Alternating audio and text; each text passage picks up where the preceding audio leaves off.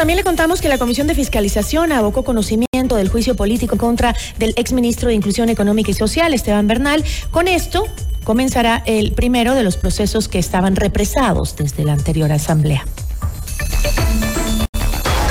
La entrevista a la carta, en diálogo directo con los protagonistas de los hechos. Está con nosotros el exministro de Inclusión Económica y Social, Esteban Bernal. Exministro, ¿cómo está? Buenas tardes.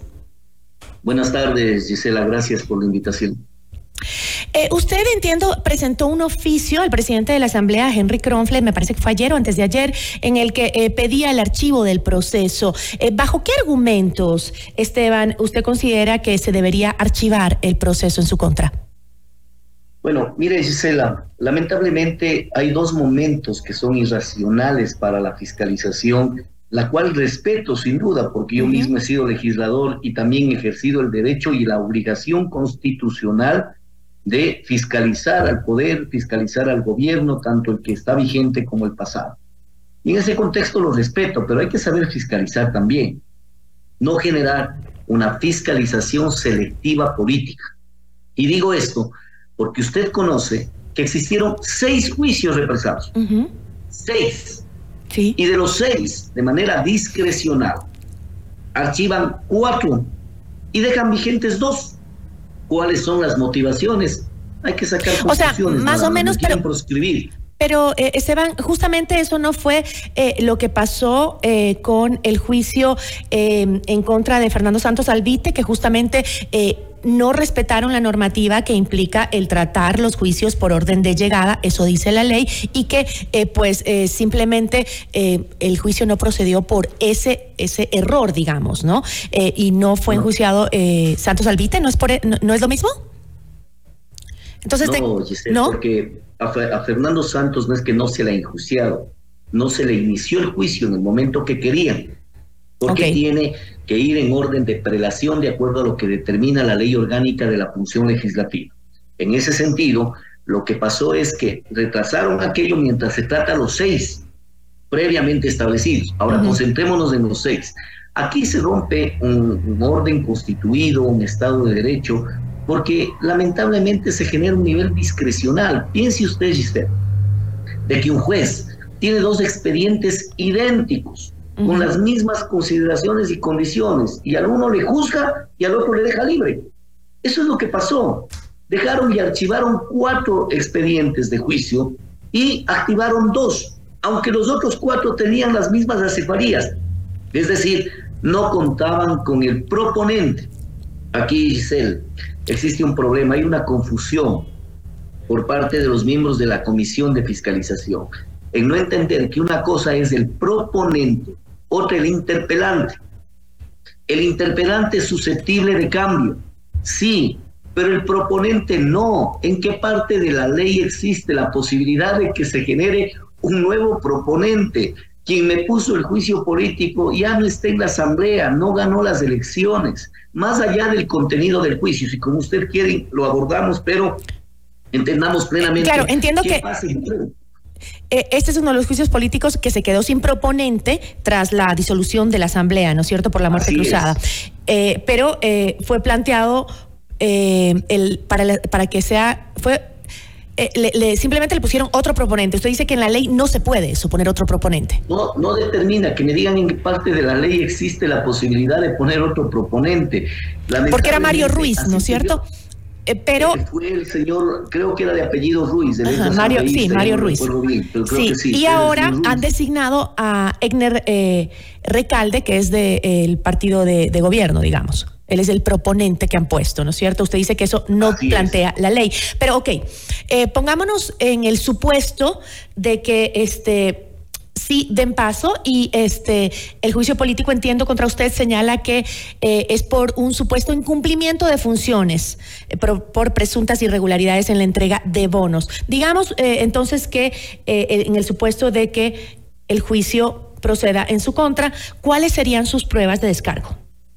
Ya abocaron conocimiento, dicho sea de paso, el día de ayer. Hoy he sido notificado ya eh, para el inicio del juicio, tengo 15 días para presentar pruebas de descargo, pero voy a arrancar manifestando ahora sí el contenido mismo del juicio, haciendo alusión, Gisela, que no podemos descuidar una ruptura absoluta de la norma que nos rige con el hecho de que se haya generado un nuevo proponente y que de manera discrecional a cuatro de ellos le dejen archivado y a dos los activos. ¿Qué queda eso para juzgarlo como, como ¿Y por qué cree usted que sería que, que, arremeterían en su contra para hacerle un juicio político a usted si es que no, según usted, pues no cabe legalmente?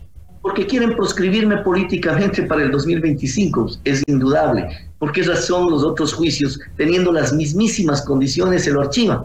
Vea usted, le invito a que revise el link, está abierto, es público, del comportamiento de la comisión cuatro juicios que tenían las mismas consideraciones, la ausencia de proponente, lo archivan. Y dos juicios, el uno relacionado con la justicia en el Ecuador, el Consejo de la Judicatura, y el otro, el mío, obviamente lo activan. Deben tener razones muy fuera de lo legal y que obviamente me han activado un juicio. Pero nos vamos a defender, Gisela. Y nos vamos a defender con la verdad. Lo primero, mire, hay un desconocimiento absoluto de las normas que rigen las transferencias monetarias en el Ecuador. Lo que determina las transferencias monetarias está establecido en norma expresa y es el registro social, que es una institución autónoma, administrativa y financiera al Ministerio de Inclusión Económica y Social. De hecho, esta está adscrita a la Presidencia de la República. Es quien determina el puntaje de quién tiene que recibir los bonos o no. Y en ese contexto, y usted califica en el registro social, Gisela Bayona tiene que cumplir al menos 29.77 para recibir el bono. De ahí hacia abajo reciben el bono. Yo estoy consciente, como usted seguramente, que quien tiene 29.78 no deja de ser pobre, es indudable. Pero, los pero hay una norma. Perdón.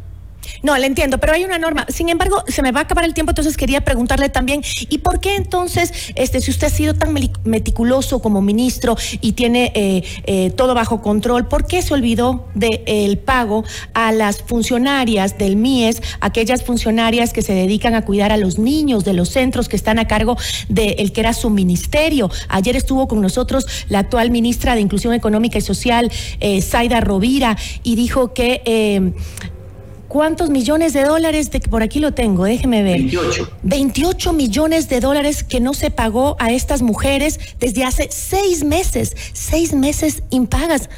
Eh, ¿Cómo pasó eso?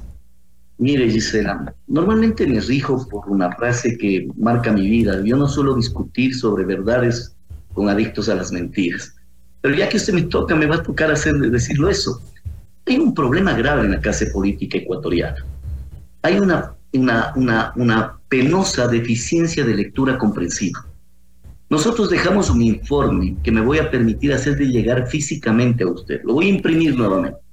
¿no? Un informe que está con copia de la Contraloría General del Estado, un informe que quedó documentado de más de 400 páginas, en donde lo primero que debería haber hecho la nueva ministra, quien respeto su accionar, ¿no? Pero y respeto sin duda la forma en la que absorbe las entrevistas para tildar a quienes estuvimos esforzándonos por la administración que hemos hecho mal, es la simpleza de la incompetencia.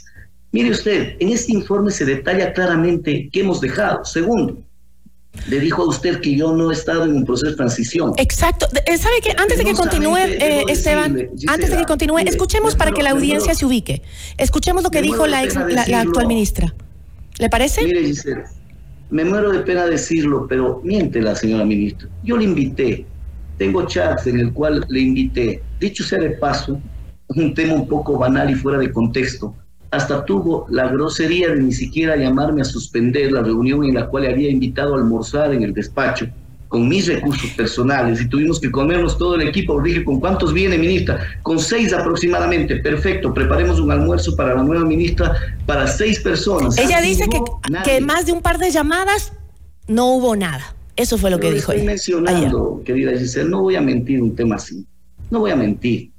Imagínese usted, hasta con el almuerzo me dejó eh, esperándola, pero esos son las barbaridades. Pero que, y, los 28 millones que no tiene para pagar falso, completamente falso. O sea, sí están al día los pagos. Mire, mire, Giselle, es que el problema es el desconocimiento. Cuando usted desconoce, cuando no conoce un tema, lo desconoce sin duda, ¿no es cierto? Ese es el imperativo. Cuando ignora, pasa lo propio. pasa lo propio. Ignora la señora ministra. De que el MIES no paga, pues. Paga el Ministerio de Finanzas. Y nosotros dejamos completando la totalidad de enero a, a noviembre de 134 millones de dólares, de los cuales el Ministerio de Finanzas pagó 124. Es indudable que yo para poder firmar y suscribir un convenio requiere financiamiento, requiere la partida, la certificación presupuestaria. Usted no puede firmar convenios sin tener los recursos en el presupuesto general del Estado. De ahí a que no cancele el Ministerio de Finanzas es otro elemento distinto que forma parte de mi gobierno, sí, pero no puede decirlo, pues, que el MIES ha dejado en deuda porque los CUR que son los mecanismos mediante el cual usted genera el pago, están en finanzas, la totalidad, el 100% de lo que habíamos dejado. Tiene razón, ese es el procedimiento. 11 millones de dólares, no 28. 11 millones de dólares, no 28. O sea, me mintió totalmente y de manera descarada la ministra. Sí, señor. Sí, penosamente sí. A ver, yo sé que entonces el procedimiento no, lo, no lo maneja usted, sino el Ministerio de Finanzas. No hemos entregado una información con respecto a la desnutrición crónica infantil por amor a Dios, uno de los ministerios, conjuntamente con el Ministerio de Salud, somos Vio toda la entrevista. más incidencia tenemos para la disminución de la desnutrición crónica infantil, por amor a Dios. Tenemos 1.991 centros de desarrollo infantil en los cuales se dan cuatro de las cinco ingestas más importantes del día para un niño de la primera infancia. Por Dios. Y decir que el MIES no tiene responsabilidad sobre la DCI.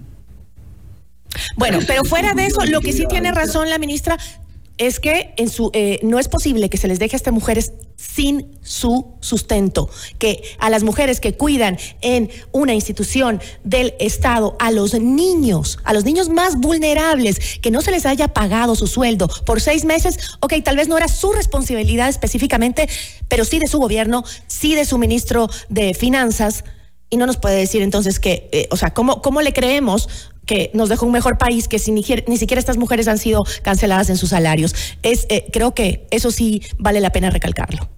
Porque todos tenemos dificultades cuando ingresamos. Cuando yo ingresé también tuve una, un desfase de pago de más de cuatro meses.